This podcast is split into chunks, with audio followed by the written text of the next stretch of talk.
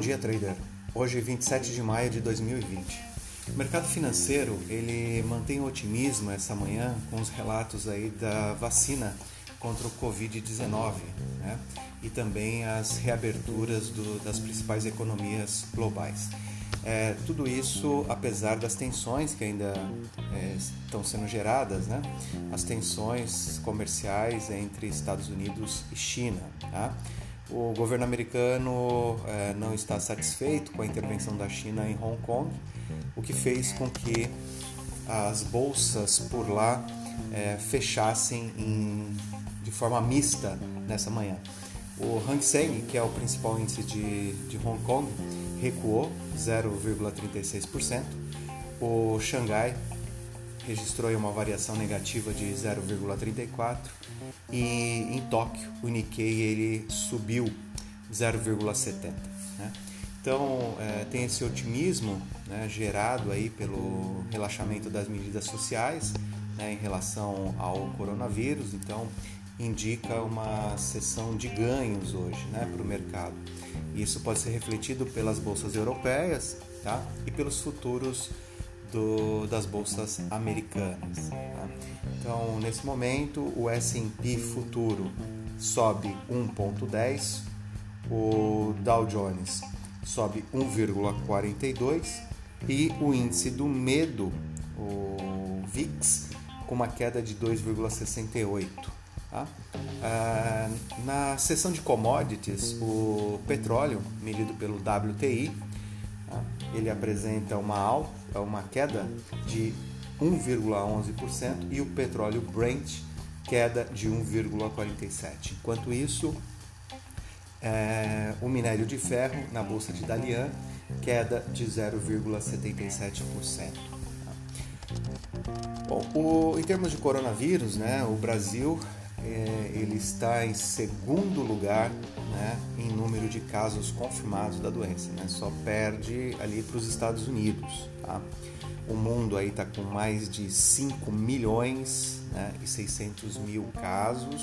O Brasil tem 391.222 casos e 24.512 mortes. Né? Isso são dados aí da Universidade Johns Hopkins, que monitora as curvas mundiais aí da pandemia.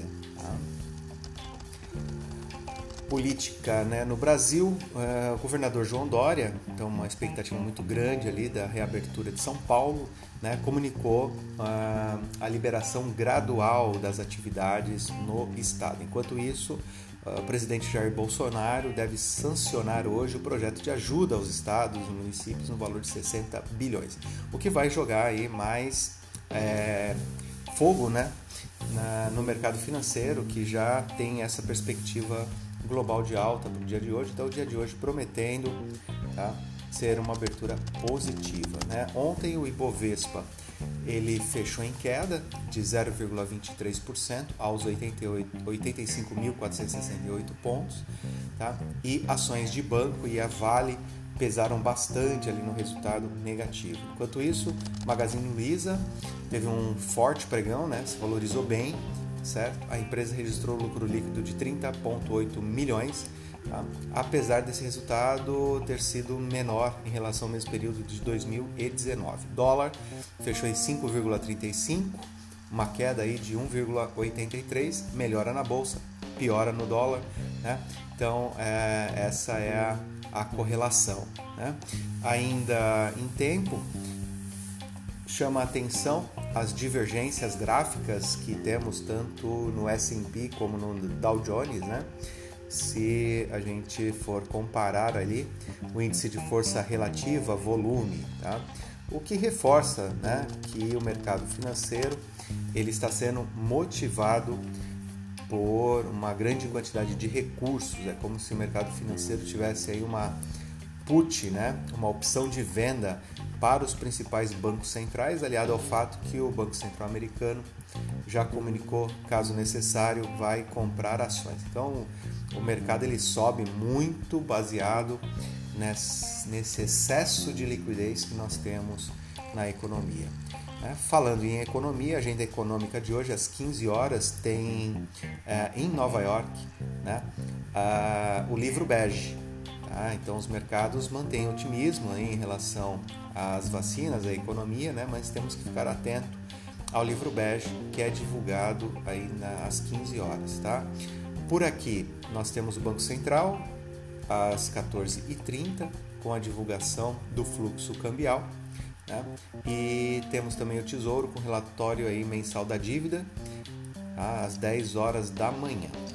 Tá? Então é isso, trader. Um bom dia de negócios, tá? um bom dia a todos.